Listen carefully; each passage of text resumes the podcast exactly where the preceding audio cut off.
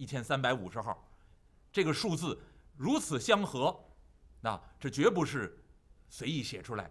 那再次提醒您，那金箍棒上面那个那个数字一万三千五百斤。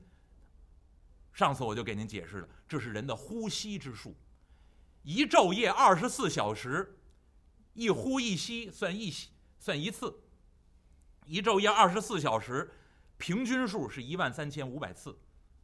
那古人记载呢，叫一万三千五百息，就是呼吸的息。我有时候，呃，常常想，就是中国人的汉字太伟大。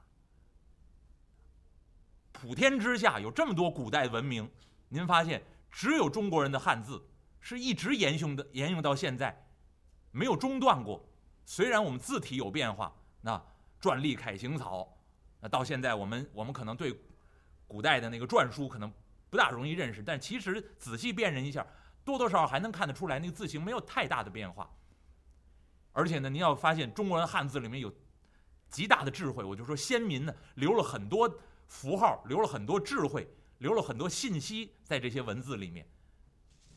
那么叫“吸”，列位，呼吸的“吸”。而且上次我特意给您解释，这根金箍棒重一万三千五百斤。是人一昼夜呼吸之数，这个“息”字，您写一写，上面是自己的字，下面是心，自心为息。所以我就说，佛家为什么禅宗啊，很多都是教这个，就是打坐的时候数呼吸之数来调你的心，真的是有道理。中国人先民在这个字里面就留了很多这样的信息，那。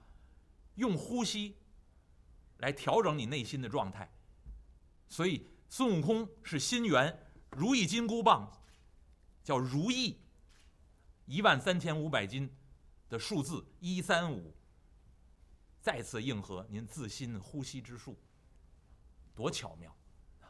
所以我说《西游记》处处是预言啊。当然，《西游记》里面的预言我很多我都是拿佛家的这个观点来解释，但是呢。鄙人只是个说书人，鄙人只是个普通老师。那您要是听了感兴趣，您别以为我在这儿讲经说法，那绝不敢。那那鄙人只是把自己理解的一些佛教的常识和《西游记》相结合，跟诸位分享而已。如果您感兴趣，您回去查一查佛教的一些正确的一些法师们写的论著或者佛经，您自己再去学习。那那么在这儿呢，鄙人只是跟诸位分享而已。那么这个。到生死簿这儿，再次出现一三五的数字，而且呢，孙悟空一看自己岁数，三百四十二岁，孙悟空这才恍然大悟：哎呦，我都三百多岁了！您要记住这个数字，三百四十二岁，您慢后面慢慢自己算。孙悟空登城上路，保着唐僧西天取经，这个岁数也就差不多，您就自己能算出来。他还中间还受了五百年的刑期，啊。那慢慢的，您就自己就能推算出来。鄙人是数学极不好的，那我就不给您细算了。我也没有像有些人似的，提前在家里拿计算器都给您数好了，没那闲工夫啊。那么这孙悟空一看，生死簿上写的清清楚楚啊，我就是醉死的，这还算善终，喝多了直接就过去了，三百四十二岁。孙悟空一看，呵，生死簿上。真写然老孙就活到三百四十二岁。孙悟空四下学嘛。崔判官在旁边讲：“啊，大儿，上仙，上仙，您您您还找什么？生死簿，您的名字您已经找到了。这个，我等不算错抓您吧？”这崔判官还有十殿阎君吓得哆了哆嗦呀，话都说不利了。孙悟空拿这生死簿。看了一眼崔判官，你拿笔来。这崔判官点手换鬼族，取笔墨过来。崔判官心里想：怎么着？这位当着大家伙的面要改生死簿，我可是偷偷改的。我，您您这上头都写的清清楚楚，三百四十二岁，您这还怎么改？添一横，三百四十三岁。多活一年，这众目睽睽之下，十殿阎君还站在这儿呢。这崔判官一点手，快快快，取笔墨过来。这鬼卒也不敢怠慢，一会儿过功夫拖着盘子过来，笔墨伺候，崔判官亲自磨墨，墨磨浓了。上仙，您您要笔墨何干？瞧着，孙悟空一伸手，把这笔拿起来。孙悟空在南瞻部洲游历了八九年，见多识广，怎么拿笔还是会的。这个您要看电视剧里面，为了学这猴啊，孙悟空拿笔都这样。你怎么这这节骨眼怎么老抓的这么好呢？那但是要我说呢，孙悟空见多识广，那肯定会拿笔，而且呢，孙悟空大概比现在的好很些很多年轻人都会拿毛笔。我教我的学生，他们拿毛笔都跟拿钢笔一样。那 其实过去拿毛笔呢，一二三，您看三个手指就把这毛笔粘起来，后面这俩手指辅助的，四贴在这儿，小拇指贴在这个手指上面。有的人呢是，有的人拿笔的时候，我也不知道他怎么他怎么能出这么一个姿势啊？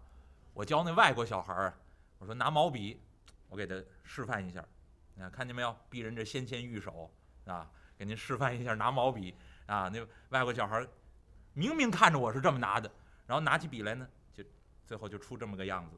我说你这么拿着笔不别扭吗？这是鸡爪子，这是啊。然后我们的中国小孩也是，有拿起笔来，也是这样，非得把非得把这五个手指头都贴在这笔杆上。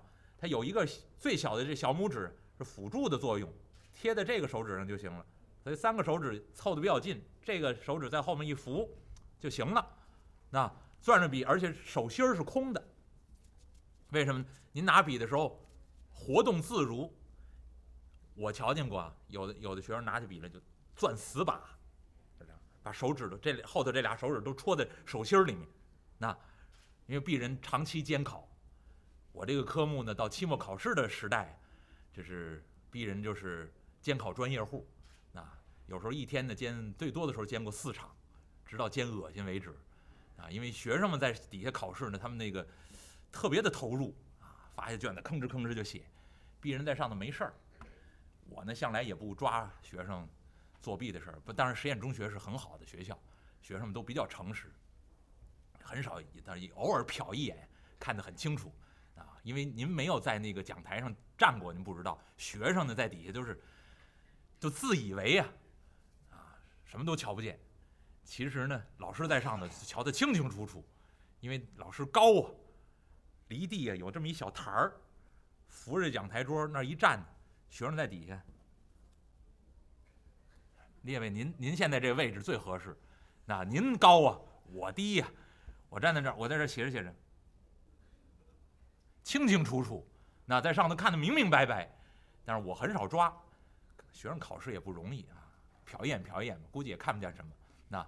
那我他们考他们的，我呢在上头有时候看书，有时候看看的看太快了，这本书看完了没事儿干了，我就在上头看着他们，他们在底下奋笔直书，我就看着有学学生，你就能看出这个这个学生的那个心态，就自己给自己较劲，拿拿笔呢，拿钢笔都这么拿，然后这个这个手指头能能窝到这种程度，那然后使劲攥着笔，低着头，怎么那么较劲？那然后。收上卷子了，我一看这字也是，啊，也是较劲的字，啊，大概这要这要得一个差成绩，非得跟自己过不去不可。那那么您要看拿笔的姿势，拿笔那状态，那每个人的都不一样。但是古人说拿笔的姿势就是这么拿啊，而且呢，这儿为什么要活的呢？您就活动自如，那您可以勾长的线条。那如果攥死把，你就活动不方便。那而且你说要为什么要这么拿呢？就是过去有有人说写字的时候。什么旋肘、旋腕，然后笔要竖直，然后让这小孩呢从很小的年纪练毛笔字的时候就这样。鄙人是从小学书法的，但是呢，从来没有一个老师要求我这样。但是很多现在教书法的人都要求啊，旋肘、旋腕这样。我说这不是让孩子练书法，这是干嘛？这是让孩子练杂技呢。最好这儿搁杯水。哎，让孩子练的到最后，这杯水不洒，你看看，这老师有大成就，这孩子就毁了。那那启功先生说的最好，怎么拿笔，怎么写字，什么姿势，旋肘旋腕，最重要的就是就跟拿筷子夹菜一样，那儿一四喜丸子，您那筷子您愿意插、戳、挑、拨，最后您能把这丸子吃到嘴里，这最关键。所以呢，您愿意这么拿笔也行，您愿意这么拿笔也行，您愿意这么拿笔也行，您愿意旋肘也行，愿意旋腕也行。最终您写一手漂亮的好字，这个最重要。那，那这个，这个，但是过过去说呢，一般写书法或者画画的时候，我们都习惯这样拿笔。那，那么这个孙悟空，哎，太懂了，拿起笔来，正确姿势啊，然后往那个砚台里头添了添，把这笔蘸饱了墨，拿着这生死簿。十殿阎君在孙悟空身背后，崔判官站在旁边，大小鬼卒这围着。孙悟空把这笔举起来，瞧着点啊，上眼。这崔判官一看，我我好好学学，我看看他怎么改。孙悟空把这笔高高举起，往这生死簿上歘歘歘，使劲这么一抹。崔判官再一看，嚯，全黑了。好嘛，什么都瞧不见了。您说学徒用这块黑手绢多有道理。孙悟空啊，挨篇抹，唰唰唰唰唰，这一本全抹黑。孙悟空一伸手，刚才翻了不少了，知道哪本上呢记着的跟猴有关的。孙悟空抽出来，这一本上面记着全是猴，猴子猴孙的名字都在上头。孙悟空挨挨着本抹。把所有跟猴子有关的生死簿全部消掉，把这些生死簿全抹黑了，一个字都瞧不出来了。孙悟空把笔这么一扔，嘿嘿嘿嘿嘿阎君，消账消账！从今往后，俺老孙呢不归你这儿管了。孙悟空把笔这么一扔，嘿嘿这么一一声冷笑，扬长而去。这十殿阎君还真不敢拦着。知道他这金箍铁棒厉害，孙悟空离开这森罗殿，拿着金箍棒一路高举金箍棒，谁敢拦着？立刻让他在棒下魂飞魄散。这些鬼卒谁还敢来啊？孙悟空一路高舞金箍铁棒，冲出到鬼门关外，把这金箍棒往怀中这么一抱，回头看了一眼这幽冥地府鬼门关，嘿嘿嘿嘿嘿嘿。俺老孙呢，再也不会到这儿来了。特高兴，一扭脸儿，刚要往前走，这么一迈步，就觉得脚底下好像有块石头，这么一绊，孙悟空扑通往前这么一栽，好悬呀，摔这么一跟头，往前这么一栽，孙悟空就觉得，耶。睁眼这么一瞧啊，自己躺在这松阴之下，呃，放眼一望，四只老猴带着自己手下这些猴子猴孙呢，正在旁边看着呢。大王，哎，大王，大王您醒了。孙悟空一睁眼。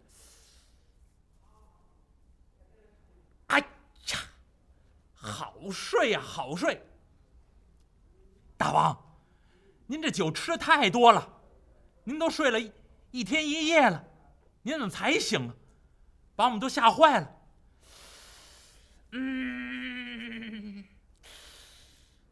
哎，是这么回事孙悟空啊，如此如彼，这般这样，就把自己大闹阴曹地府。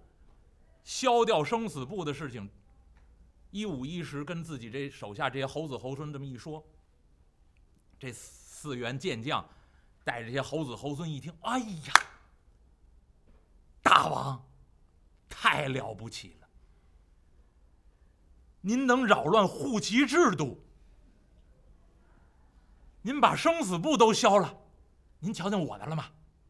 赤尻马猴，放心，放心，放心。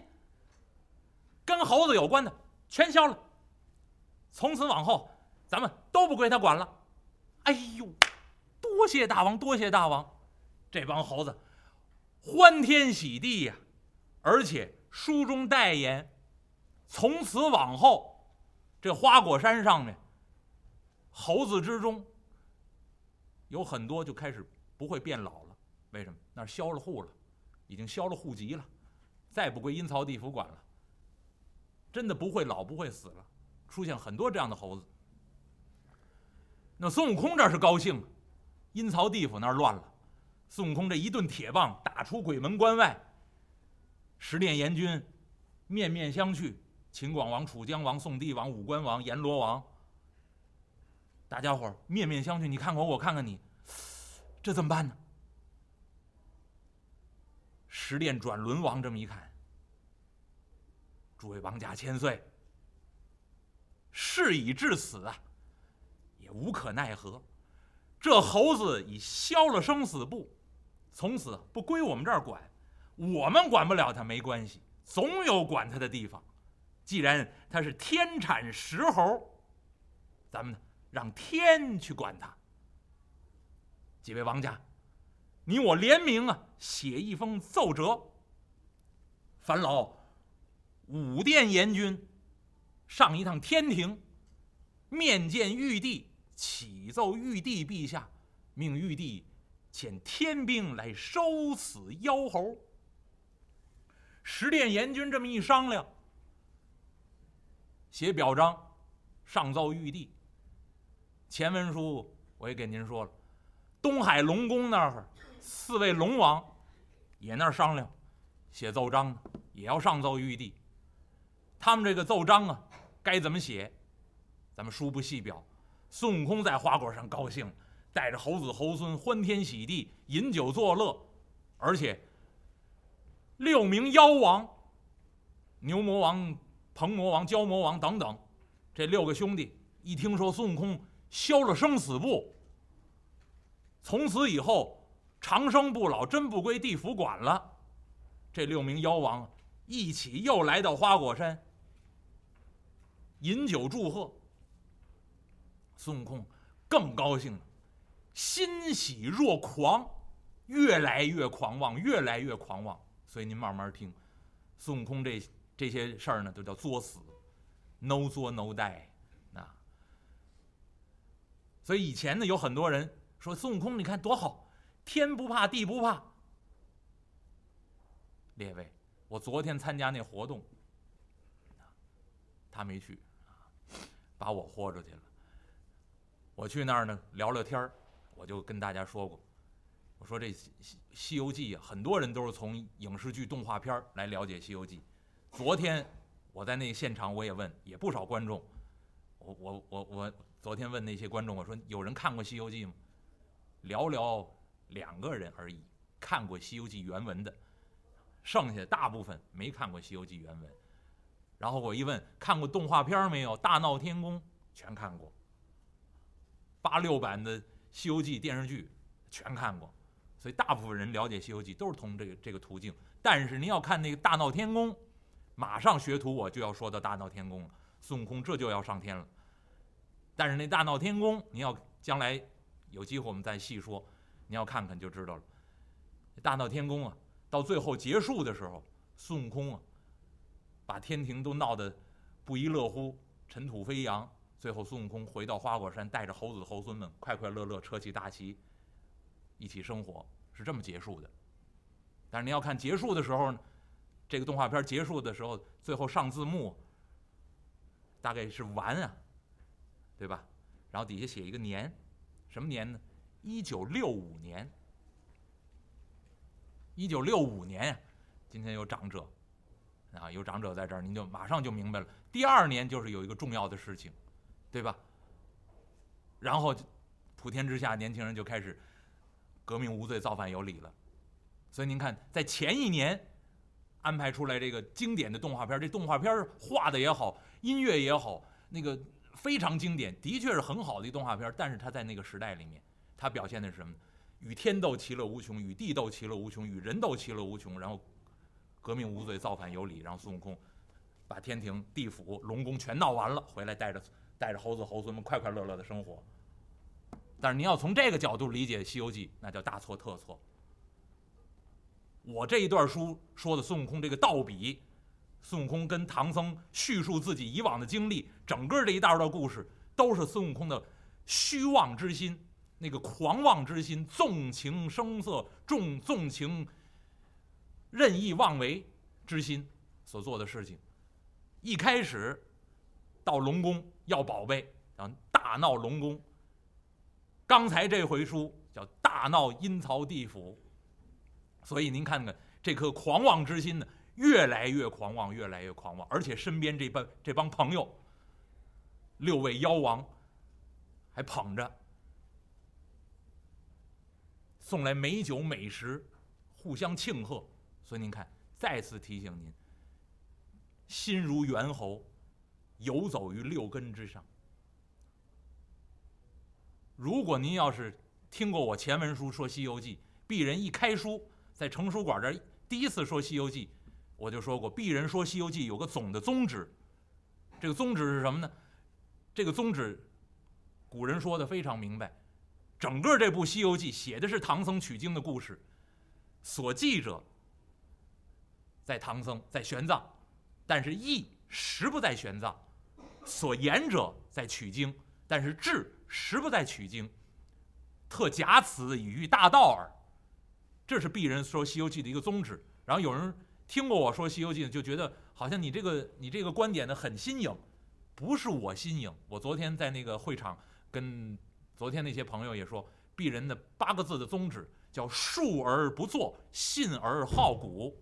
我的观点一点都没有创新，我说的都是古人的观点。为什么呢？当年《西游记》叫《西游正道书》，《西游正道书》的这个版本。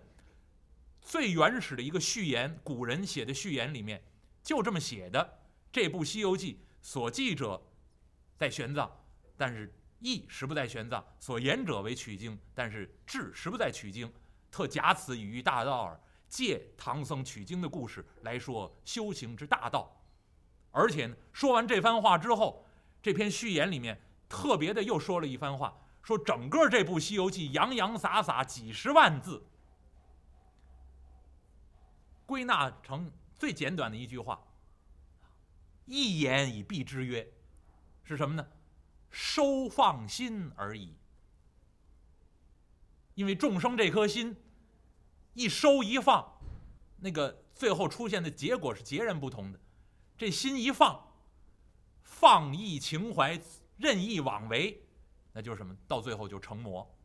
所以成魔成佛，皆由一心而造。”一心放纵，最终成佛成魔；一心觉悟，最终成佛。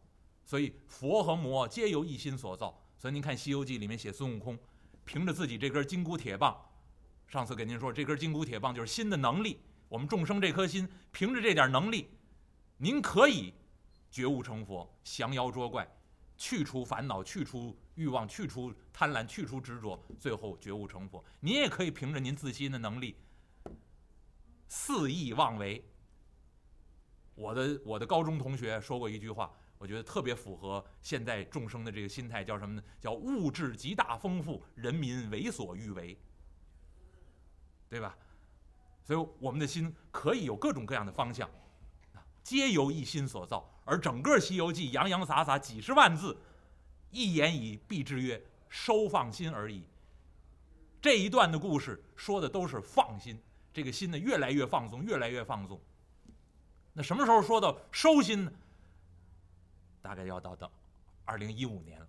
那那么这个书呢，要慢慢说，您别着急，真得有过日子的心。那那么刚才呢，给您说到这儿，孙悟空大闹阴曹地府，孙悟空是高兴了，六名妖王也高兴了，齐声相贺，他们都高兴了，天上不高兴了。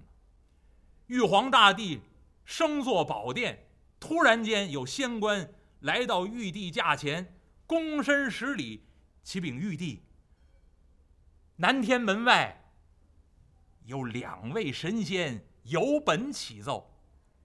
玉帝手捻长髯，传下旨意：来，传他们上殿。